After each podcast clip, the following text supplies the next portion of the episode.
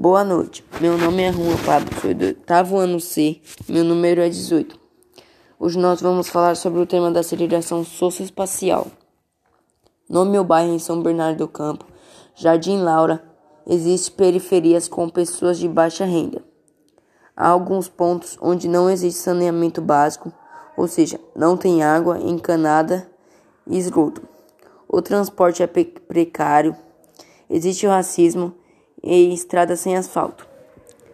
As pessoas de baixa renda acabam por invadir terrenos e se instalam neles. As pessoas que vêm de longe tentam a vida nos grandes centros e acabam deixando-se super populoso e muitas vezes vão para as áreas irregulares.